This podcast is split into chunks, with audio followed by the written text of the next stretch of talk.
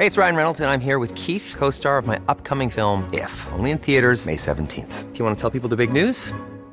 All right, I'll do it. Sign up now and you'll get unlimited for $15 a month in six months of Paramount Plus Essential Plan on us. Mintmobile.com slash switch. Upfront payment of $45 equivalent to $15 per month. Unlimited over 40 gigabytes per month. Face lower speeds. Videos at 480p. Active Mint customers by 531.24 get six months of Paramount Plus Essential Plan. Auto renews after six months. Offer ends May 31st, 2024. Separate Paramount Plus registration required. Terms and conditions apply if rated PG. Dixo Exile. Network.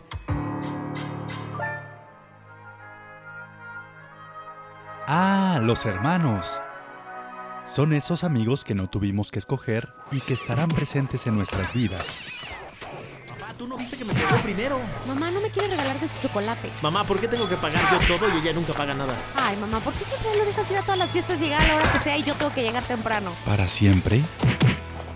Los Kaisercitos. Buenos días, México. Buenos días, próximamente Qatar. Vamos a estar escuch- sí, Próximamente, vamos a ser escuchados por todo el mundo. Obviamente, pues porque la gente que se vaya de aquí a Qatar. Nos va a escuchar en Qatar. Oye, y estaba escuchando. Porque no que- va a tener nada que hacer. O sea, que decir, no pueden hacer nada, ¿no? No, no, pero además. No pueden este, chupar. Pues como México no va a pasar ni a la segunda ronda, entonces. No, y, y fíjate cada quien lo que estaba pensando. estaba pensando, no van a hacer nada ya porque no pueden chupar. Y tú, porque la selección no va a pasar. Sí está cabrón ese, e- e- es, es un- Doha es una ciudad increíble, me tocó conocerla hace algunos añitos. Y sí es fascinante, pero sí está, o sea, sí sientes este pedo de aquí no la puedo cagar. No, porque cárcel. Sí, sí, sí, sí. Ahí sí no va a estar. ¿Cuánto? O sea, sali- me, me platicaron que si te cachan chupando, Ajá, en la son calle. 40 latigazos. No, no, no, no en la calle, No, chupando. no. Son 40 latigazos. Es neta. No, Yo no, vi a- es- está en el código penal. No, ma- yo escuché el otro día a Alberto Lati, que soy muy fan de él, porque está haciendo una investigación. Y sí, las restricciones, o sea, sí mandó un mensaje a la población me- mexa, ¿no? Que de Sí, repente no, no, está suelte, suelta, suele relajarse No, ante el chupe.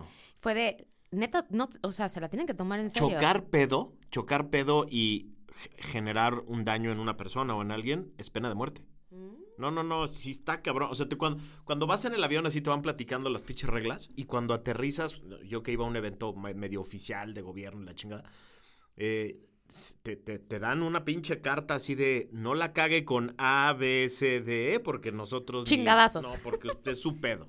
O sea, sí, sí está cabrón. Y además dicen que es un lugar chiquito, ¿no? O sea, como que no hay dónde Sí, sí, esconderse. Es, es- es muy pequeñito, eh, hay cámaras por todos lados. El dinero es. No mames. ¿Pero por qué estamos hablando de Qatar? Vale, pito. Porque yo dije buenos días México, buenos días Qatar, Ah, y sí. entonces y ves que a ti y a mí se nos da la conversación O sea, constante y ligera, hablando y discutiendo de. Qatar. No, yo hubiera, fíjate, eso hubiera transitado en qué tal con las sociedades que tienen que vivir. O sea, güey, Y ya, ya se nos hubiera olvidado el tema de hoy. que el tema de hoy es que todo surgió porque llegué tarde hoy a, Para la, variar. a la grabación del podcast. Para variar. Ya debo como 18, o sea, Pete tiene razón, sí voy a mejor contratar un barista. Sí, un barista que pongamos aquí, que nos vaya preparando cafecito todos los Porque días. la y sé. cantidad de cafés que ya debo es inhumana, porque además yo sí traigo el mío.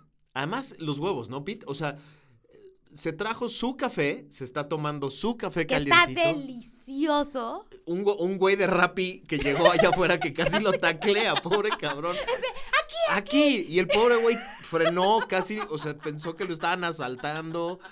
Pobre güey, sí, sí. y yo sí. es que voy tarde aquí. Pero bueno, este, justo venía yo tarde y me decía mi hermano, ¿de dónde vienes? Y no, es que vengo de una cita y tengo que grabar rápido porque me voy a otra. No, pues ¿qué estás haciendo? No, tal. Entonces empezamos a decir, oye, claro, de pronto, pues miren, ya hemos dicho mucho, pero no hemos dicho nada. pero todo el mundo sabe, ¿no? Pero sí es una verdad que de pronto la vida te sorprende con un cambio de planes que no los veías venir. O sea, ¿estás de acuerdo que, bueno, A ver, hablaste como el peje, la neta. para- O sea, me sentí como en una mañanera. Explícate. O sea, miren, después de 22 años con el mismo varón, se me comunicó, se me informó que ya no más, ¿no? se me notificó, me llegó una notificación. Por no, correo. Casi. Casi. Por mail. Ajá, de, oye, ¿qué crees? Que ya no. Ah, ¿co- Mm, ¿Neta? Eh, Entonces vas haciendo toda una serie de planes personales, profesionales, económicos. Y fue de madres. O sea, esto va en serio, ¿no? Esto va a acabar en serio.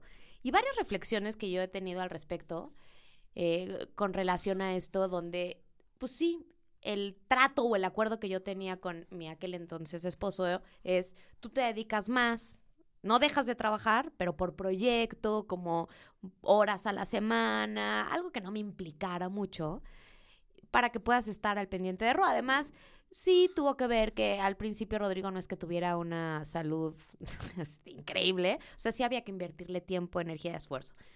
Pero de pronto cuando la vida te sorprende, y yo he pensado en a la gente que A ver, le déjame, sucede- déjame hacer un alto, porque creo que la gente no está entendiendo ni madre. De- Nada más déjame presentar el tema.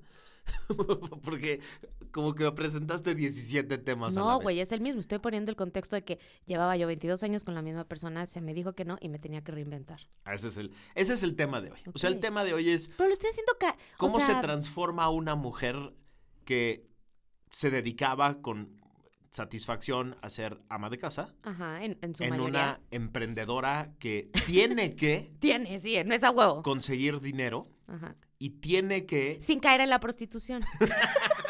¿Qué pedo? bueno, que siempre esa alternativa está. Esa sí no la vi venir. Esa sí no la vi venir. Bueno, es que siempre esa alternativa, Mats. Ok. Poniendo esa alternativa a un lado. Mi mamá, mi mamá ahora sí, sí, Se va a infartar. se va a infartar. Poniendo esa alternativa a un lado. Tranquila, ¿Cómo mamá, le hace a una tranquila. Un buen arrastrón me vendría bien. Mames, hoy sí, Pete, oh, este, este lo vamos a tener que clasificar para adultos, cabrones. Este sí le vamos a tener que poner otra ¡Oh, clasificación. Dios! Pues uno que viene de buenas en viernes. Bueno, a ver, ya quedó, quedó, iba a decir quedó introducido el tema, pero entonces iba a ser No, como porque te la voy a revirar. Ya Exacto. viste, ya viste cómo vengo hoy. Exactamente. Entonces, a ver, el tema es ese. ¿Cómo le hace una mujer mexicana en un mundo tan machista que todavía sufrimos para transformarse de una ama de casa en un en una emprendedora, en una emprendedora. A ver, y no es crítica a las amas de casa, ¿eh? este, de eso no se trata. Ahora, nada más voy programa. a hacer una acotación. En mi caso no fue tanto por machista, fue una elección mía. Sí, sí, ¿no? por eso. o sea, por un- eso. fue un acuerdo de matrimonio, no, no fue que se me, se me. Se te impuso. ni No, nada. no, no, No, por nada. eso no es una crítica a ser ama de casa. De eso no, se trata fue el una programa de elección hoy. mía porque además a mí, yo, no, porque sí es importante esto. Yo tenía muy claro que yo quería estar con mi hijo, yo, yo. Y quería tener más hijos, ¿no? Pero pues no, también, ¿no? No, no más no se pudo. Entonces, cuando mi hijo ya entra a la escuela, pues te digo, yo empecé como con por proyecto, con cosas chiquitas. Después sí regresé a la universidad unos años a estar de nue- nueve a una mientras mi hijo me iba a la escuela. Pero no era la necesidad, ¿no? Ni económica, ¿no? Pues era una parte de mi desarrollo profesional. Entonces, de pronto, surge esto y además, ¿sí lo digo? pues sí me quedo de alguna forma con una mano delante y otra detrás. Porque todo lo que, lo mucho o poco que yo había trabajado, pues había invertido en los inmuebles que habíamos, los inmuebles, ¿no? La casa el que habíamos ido, estado, que estado cambiando. Entonces sí de pronto veo mi cuenta, hermano mío, y no quiero saber lo que había. Null coma null. o sea, Traducido al 0,0. español, 0,0. Cero coma- no, no 0,0, pero, o sea, sí. Te da, fíjate, qué, o sea, qué impresión. Al principio te da terror. O sea, la primera emoción es miedo, así de Te- no, no miedo, terror. terror. ¿Qué chingados voy a hacer? Corte A, el segundo paso es, ¿cómo le hago para regresar a lo que tenía? ¿No? Aunque eso ya no va a ser. Porque qué tal que ahí, o sea, ahí vuelvo a rescatar. Entonces tratas de, así como nadando de, ah, ya ahogado, de querer regresar a esa situación. Entonces tratar de reestructurar algo que pues, ya no tenía solución. Y después de, obviamente, un acompañamiento de mucha terapia, viene, sí, muy fuerte, pero muy interesante, pero muy padre, reconocer, a ver, ¿qué la cagué yo? Que ese es el primero, porque te La hace... responsabilidad. Sí, te hace tomar las, la situación desde otro lugar. Porque sí, porque, a ver, supongo que Es que es bien fácil ser la víctima. es lo que te iba a decir. Si, si, lo, si, si, eres la víctima eterna, no hay manera de reconstruirte. O sea, no hay manera de. de- No sales con la misma fuerza, Eso. yo creo, porque siempre estás como en el victimismo de, es que qué tal si hubiera, es que claro, es que yo, pobre de mí, es que yo, ¿no? Y no, aquí es con huevos decir, a ver, a ver, a ver, esto no, sí fue una sorpresa, pero ya vamos a revisarlo a fondo y pues las cosas estaban claras, ¿no? Las cartas estaban claras sobre la mesa, había nada más que verlas. Y supongo que en ese momento se guarda en el archivo, ¿no? En ese momento el expediente vivo, eh, dramático, lleno de emociones, se cierra y se guarda en un archivo. O sea, Toma es- mucho tiempo. Por eso, ¿es parte de tu vida y siempre va a ser? O sea, sí te toma el duelo de seis meses a un año y tienes que vivir todas y a ti te tocó que yo viviera todas. O sea, Sí, sí, sí. enojo, miedo, tristeza, ¿no? Y vas como cambiando hasta que llega un momento en que dices, bueno, ya. Y ese bueno ya, supongo que es algo así como, vamos a cerrar esta carpetita, Carpetazo. abrimos el cajón del archivo Sí, que y ahí se guarda. en el pasado. Y es increíble ya cuando logras hacer eso porque sí te toma como con una perspectiva diferente. Increíble, ¿eh? O sea, no sé, pero al menos yo hoy me siento más yo y cada vez más yo y más natural.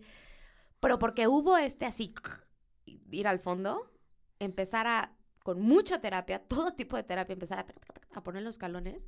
Entonces, cuando ya te, di- te tomas la, la preocupación de decir, bueno, ¿y ahora qué vamos a comer? ¿Y, y, y cómo le vamos a hacer para pagar? Digo, no es que sea tampoco mi caso, ni me quiero azotar, ¿no? Pero sí tengo que hacerlo. O sea, tengo que generar.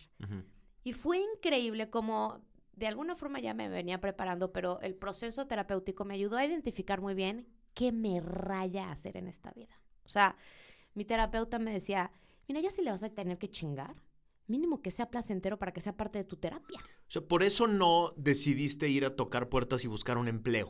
O sea, la No. idea no era simplemente No. vamos a, vamos a llenar esa cuenta que está vacía y vamos a vivir bien con mi lana y pues ni pedo, vamos a buscar un No, empleo. ese era el plan ¿Qué D. hubiera pasado? Era el plan D Ajá. si no lo hubiera estado logrando, ¿no? O sea, eh, sí estaba obviamente como una posibilidad por necesidad de decir, si me tengo que emplear, pues me empleo, ¿no? De la hora a la hora que sea y ¿Por qué no era el plan A? porque justo ella empezó, es que no sé, es que chingón la, la terapeuta me llevó a, a ver, identifica muy bien cuáles son tus cagadas, tus áreas de oportunidad, tenlas claras y estás, las vas a estar trabajando el resto de tu vida. Pero ahora nos vamos a ir con tus talentos, porque después de un duelo de rechazo, ¿no? Que eso es al final, pues tu autoestima, la verdad, queda hecha mierda. Tu inseguridad, peor. O sea, es de soy un imbécil. No, sí empiezas como a decirte muchas cosas a ti, y ahí es donde viene el trabajo terapéutico, sin eh, llevarte a unos niveles que no, pero sí con mucha objetividad, decir, no, no, a ver, sí, pero tú sí lo, a ver, ¿qué? Esto sí, esto sí. Entonces, ella me ayudó a agarrarme de mis fortalezas, de mis talentos, y sobre todo muy viva, entendiendo que eso me rayaba. Y eso me iba a generar ya todas las endorfinas, además del ejercicio, ¿no? Porque sabía que en el momento que yo fuera a dar una asesoría o hacer un proyecto, no solamente iba a tener un efecto económico, sino también terapéuticamente increíble decir, uno, sí puedo, sí se puede, está increíble, me genera un placer enorme y ya de aquí ya soy. O sea, yo una vez que agarras ese caminito, yo ya tengo visualizado a dónde quiero llegar. ¿Qué haces? Platícale a la gente porque creo que vale la pena. Fíjate que además dentro de mi perfil, que ya ves que hemos dicho que, pues sí, no es que me haya ido por el camino directo. Cuando yo decidí estudiar pedagogía, la razón por la cual la decidí estudiar es porque había una materia un semestre que se llamaba educación estética. Ujú. O sea, imagínate, desde ahí yo elegí mi carrera por una materia de un semestre. Que me trastornó. Termino la carrera y luego, luego me invitan a dar la materia. Entonces eso me obligó a estudiar más del tema. Y de ahí me apasioné de lo que es la educación estética.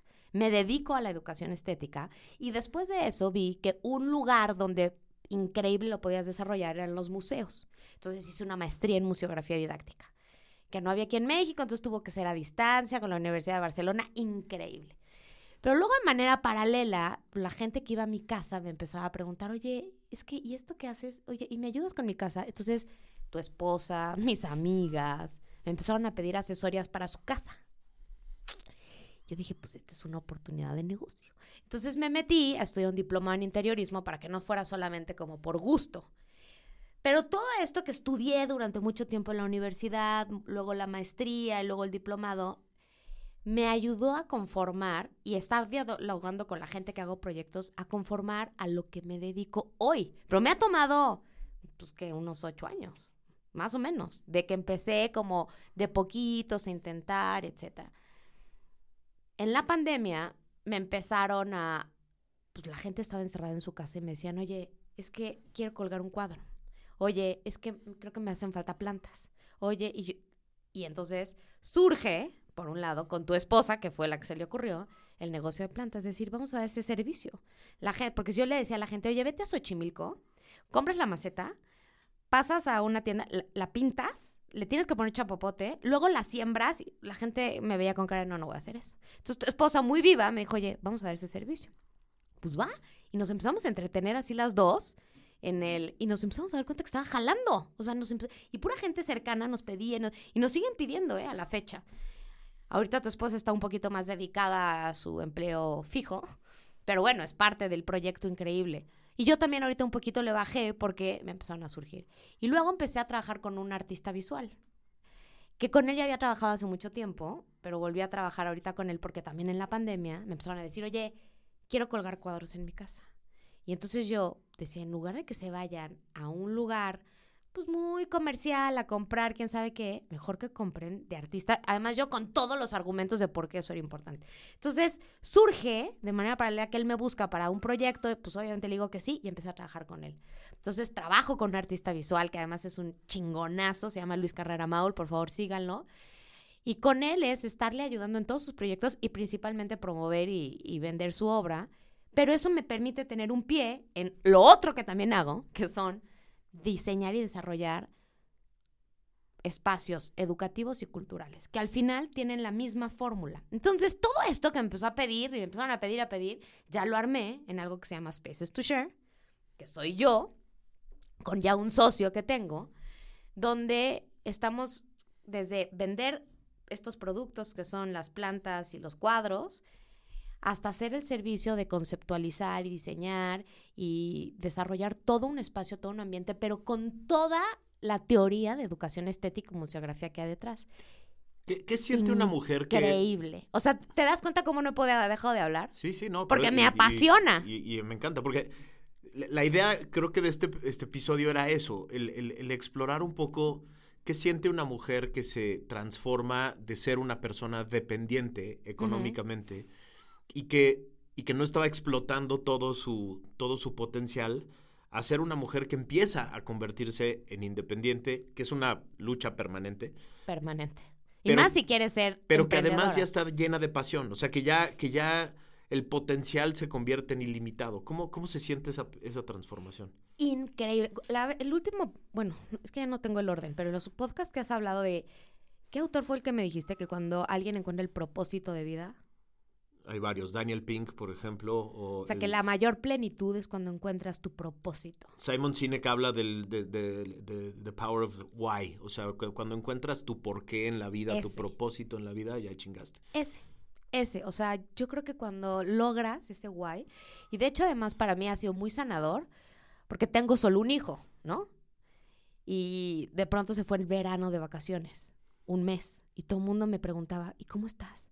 ¿No, ¿No estás triste? Y yo decía, no mames, no. O sea, no, estoy in- chingoncísimo, no paro de chambear, pero porque tengo muy claro, o sea, amo ser mamá, es mi, es mi prioridad, mi hijo, pero qué increíble que él está ya desarrollándose, porque yo también lo estoy haciendo aquí. Incluso a él le da tranquilidad saber que no es, tengo que hablarle a mi mamá, pues porque está sola, porque está deprimida, porque seguramente no tiene nada que hacer. Es de, ma, ¿ahora qué estás haciendo?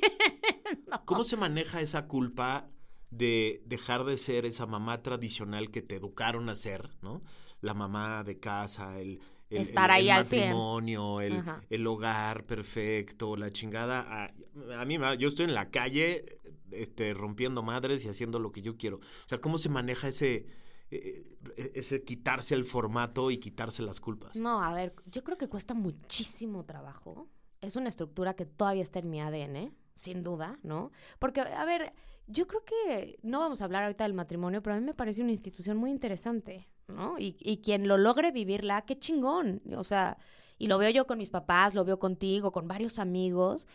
Qué- o sea, es, es una alternativa, pero hay una frase que me, que me encanta que dice, choose your heart, es decir, escoge tu batalla nada te garantiza que uno u otro camino, ya, increíble, chingón. No, pero si ya te tocó este, ya está increíble. Entonces, de pronto, enfrentarme al mundo y decir, pues soy una mujer, mamá de un hijo, divorciada, emprendedora, dedicada a la educación estética y la museografía didáctica.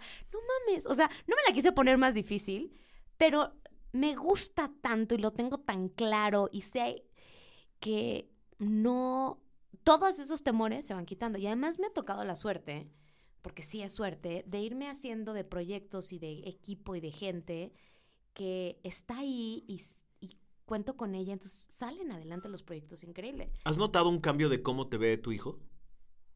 No le he preguntado. Yo sí lo he visto. ¿Sí? ¿Tú qué has visto? O sea, yo sí he visto que te ve muy diferente. O sea, antes te veía un poco como pues la mamá regañona y enojada y triste, etcétera, y te veía como con angustia. Hoy te ve con una admiración diferente, ¿Sí? con una admiración especial, sí. Ah, ¿Tú no lo has notado? ¿O tú no, no, no lo ves? A ver, lo que sí veo es que nos llevamos mucho mejor y seguramente tiene que ver con, eso, ¿no? O sea, nos llevamos mucho mejor y las conversaciones son interesantísimas, increíbles. Y es más, hay veces que le digo, Hierro, ahorita vengo, ya me tengo que ir. Y es de, ma, increíble. O sea, sabe, ¿no? Sabe que eso me da... Y yo creo que también, no sé, Max, a ver, tú siendo hombre, imagínate que ya es un chavo que va a cumplir 15.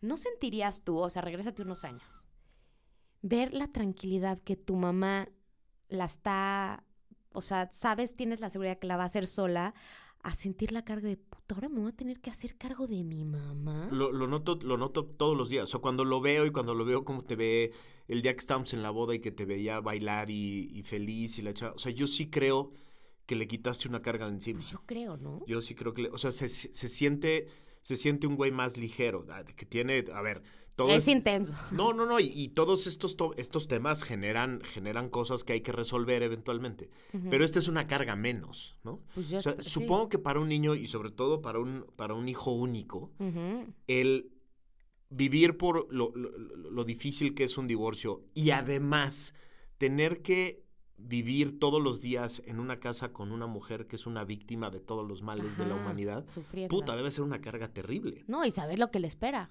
¿no? En cambio, pues yo me, me gusta tanto. A ver, también me ha pasado que desde que soy chica, y tú lo has visto, y es la educación que hemos recibido a mi papá, ¿no? Necesito poco, ¿no? Ahora, ah, seguramente Y eso algunas que he sido mujeres... una fan del shopping. pero Sí, ten- ah, seguramente algunas mujeres escucharán esto y dirán, bueno, sí, pero tú porque tienes huevos y tú porque tienes esta personalidad y tú porque... te-".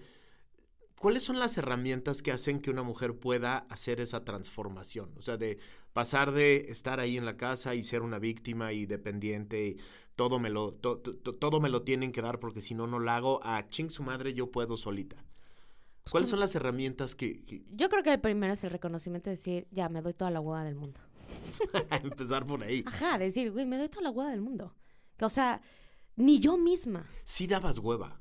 Claro. Net- o sea, y te lo digo, neta, Yo a mí misma. Esto no es chiste. Sí dabas hueva. O sea, sí, Obvio. sí llegó un momento en que decía, no mames, ¿qué pido? de cabrón?" malitas, ¿no? Roñosa. tiempo, sí. Digo, también se acumuló, o más, no sé qué fue primero, si el huevo o la gallina, una depresión crónica de varios años. Sí.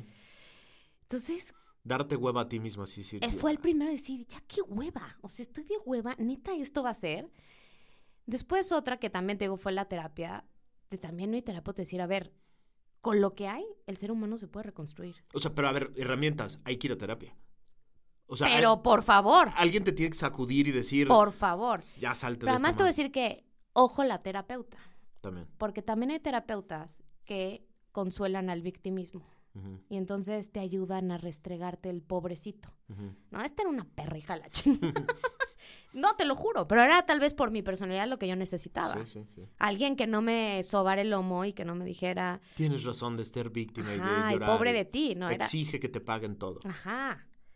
Sí, no, es de no, ni madres. Y de hecho, por ejemplo, a mi mamá le costaba mucho trabajo de ese tema, ¿no? Como que es más, no, no quiero decir que mi mamá padeció más mi divorcio, pero lo sigue cargando ella. Sí. Entonces, paso uno, soy de hueva. Paso Y- dos, entonces necesito ayuda. Exacto. Paso entonces, tres. paso tres, sí pedir ayuda a tus cercanos. Yo nunca había conversado mis temas íntimos con nadie. Como que siempre eran mi rollo. O sea, de hecho, nadie sabía, na- sabía poco de mí. Y esta vez dije, voy a acercarme a ti, a mi cuñada, a mis amigos. Y en serio, ¿eh? O sea, como ya en un vínculo honesto, sincero, decir, ¿saben qué? Ya me rendí. Ya, me rendí. Necesito ayuda. Estoy destruida, ¿no? A varias amigas les fui a llorar, igual a ti, decir, no puedo, ¿qué hago? Y en ese momento la respuesta de tus cercanos, no, no mames, o sea, no hay contención. Entonces, fíjate, cuando la gente dice, es que estás en un mundo privilegiado, a ver, sí, sí, sin duda. La terapia, por ejemplo, sí es un recurso de mucho privilegio, Mucho. mucho. Igual esta red de ayuda. Es decir, no todo el mundo tiene No. la bendición que hemos tenido nosotros de Sí. tener una red de Sí. familia y amigos que Sí. dicen, te echo la mano, cabrón. O sea, aquí estoy. Y entonces, y a ver, nadie fue techo la mano en recursos económicos, pero con el tema emocional sí, ahí estaban. Entonces, creo que también es una plataforma que marca toda la diferencia. Absolutamente. Y entonces, ¿Y qué sigue? ¿Pediste ayuda? Está, ¿Están ahí las personas cercanas? y empezar a construir hábitos diferentes. ¿Cómo qué? Por ejemplo, me puse el hábito de hacer ejercicio. Yo sabía que para mí hacer ejercicio con música a todo volumen en mis audífonos era lo que ya me hacía cambiar el día. Y aunque fueran 15 minutos, 20 minutos, media hora, pero casi diario. A ver, cambiar el día. Esa es como una clave, ¿no? Dos, Es una vez, es un día a la vez. sí, pero sí tienes que cambiar la rutina.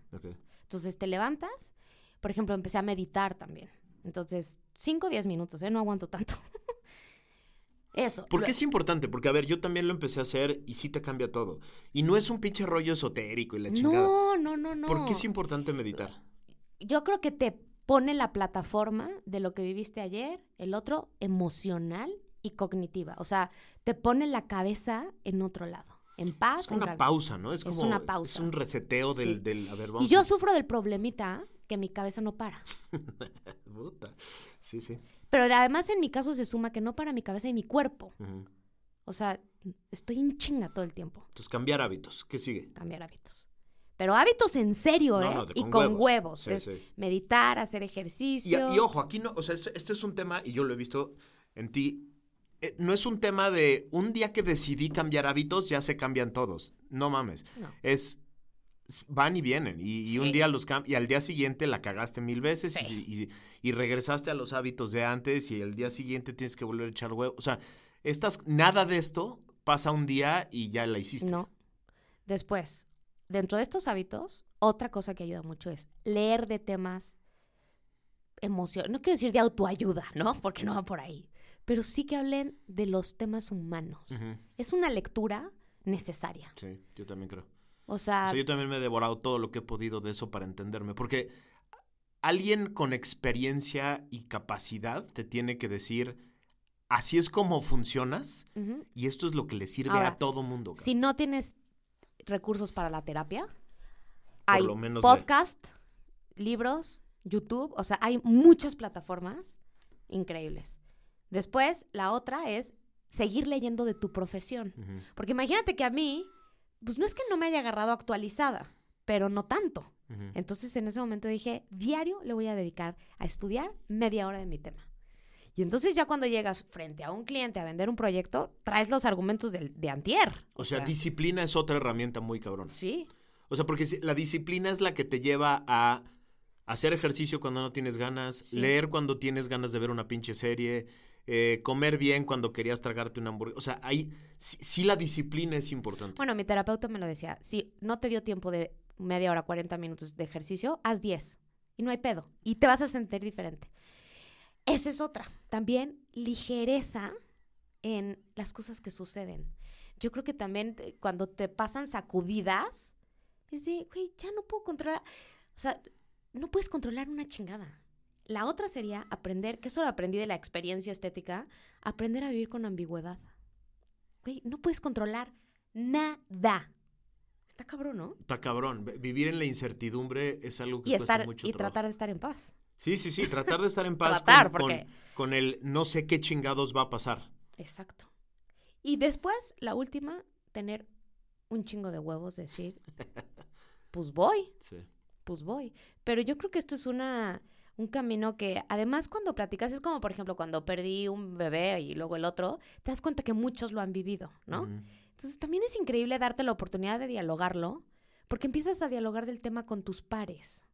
Y te das cuenta que todo mundo hemos tenido situaciones de pronto que te sacuden, complejas, y es chingón cuando dialogas con esas personas, no desde el victimismo, sino desde la responsabilidad.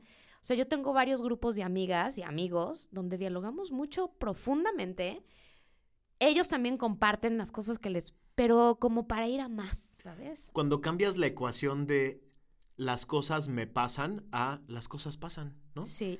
O sea, cuando, cuando, cuando dejas de pensar que la gente te quiere chingar, te afecta a ti, sino, no, la- la- las cosas suceden, la gente dice, habla, etcétera, las, la- los días son buenos y son malos de acuerdo a como yo los interprete. Y no creas, de repente hay. Ayer que justo estuve con mi artista, que así le digo, con Luis Carrera Maul, me recordó muchas cosas. O sea, me sentó porque se empezó a dar cuenta que volví a estar yo agobiada ahorita por ciertos temas pues, de proyectos económicos, whatever. Se sentó y me dijo: A ver, retomemos. Y con una sabiduría me volvió a centrar de decir: las cosas pasan y van a llegar cuando tengan que llegar.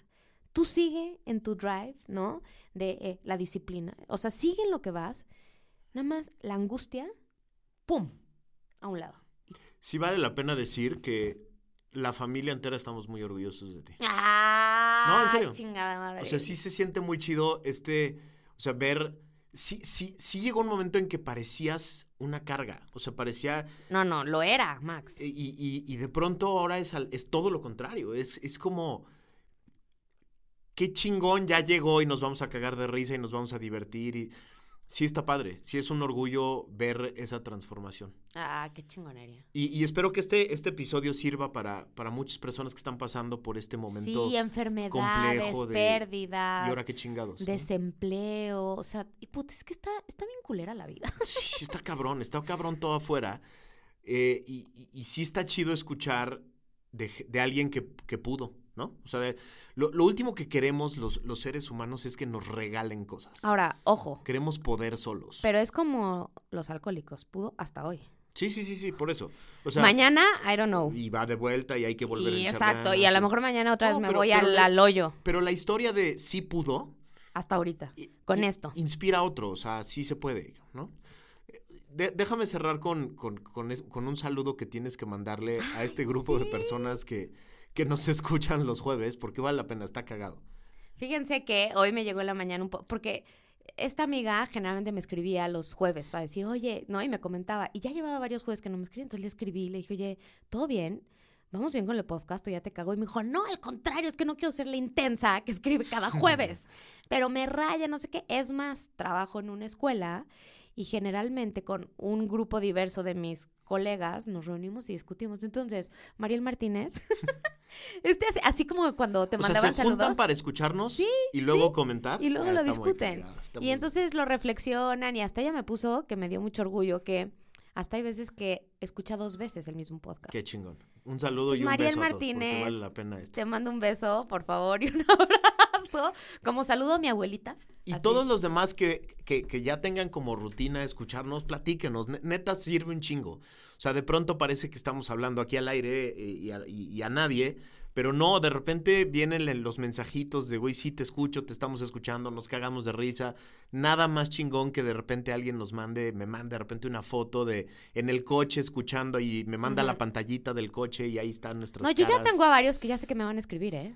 Está o sea, poca madre. Sí, escríbanos, platíquenos, díganos. Sí, y este, compártanlo. Sí, compártanlo con todo el mundo y este critíquenos, este, comenten, bromeen, Sí. vale la pena, porque entre más, entre más los escuchemos a ustedes, entre más sepamos de nuestros escuchas, eh, más divertido y más interesante. Ahora he de decir este para terminar que me cuesta a mí mucho trabajo, a pesar de que parezco muy transparente, hablar de mí. Sí, te- sí, se notó. Pero me dije, no, de verdad, vas a ver que en media hora me va a dar el flagelo de decir, no mames. Y para que no te dé el flagelo, No vas a ver mames, que- porque hable, porque hable de mí, no mames, pinche. Porque me- además empiezo, que eso es algo que nos educó mi mamá, de decir, no mames, Ingrid, es que ¿cómo es posible que tú no ibas a poder si tienes una realidad privilegiada? Hay gente que no hubiera podido. Para que no te ¿sabes? dé el flagelo, Me va a dar el flagelo. vas a ver que este va a ser uno de los episodios más escuchados y más comentados.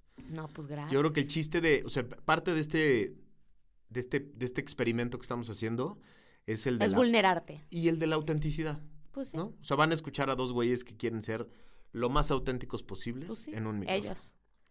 Pues qué gusto, Oye, pues sí, va. que Ahora sí me encueré, pero en serio. pero ¿eh? chingón, vas a ver que este va a ser de los que más se van a escuchar. Oigan, pues gracias. Y a todos los que estén pasando por un momento complicado, yo les diría, pidan ayuda. Y yo Es- les diría, sí se puede. Exacto. Les mandamos muchos besos, abrazos y arrumacos. ¿Ves? ¿Eh? Ah, que pregunta, el, pregunta el productor, ¿a ¿qué, qué tal sonó él? ¿Eh? Pregunta el productor que el café, ¿qué pedo? Sí, de- tiene que traer café la próxima vez. café, otro día. Besos a todos. Bye.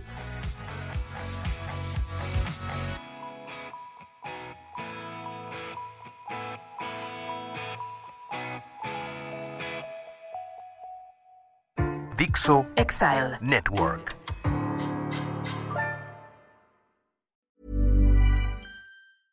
Hey, it's Paige DeSorbo from Giggly Squad. High quality fashion without the price tag. Say hello to Quince. I'm snagging high-end essentials like cozy cashmere sweaters, sleek leather jackets, fine jewelry, and so much more. With Quince being 50 to 80% less than similar brands. And they partner with factories that prioritize safe, ethical, and responsible manufacturing. I love that. Luxury quality within reach. Go to quince.com slash style to get free shipping and 365 day returns on your next order. Quince.com slash style.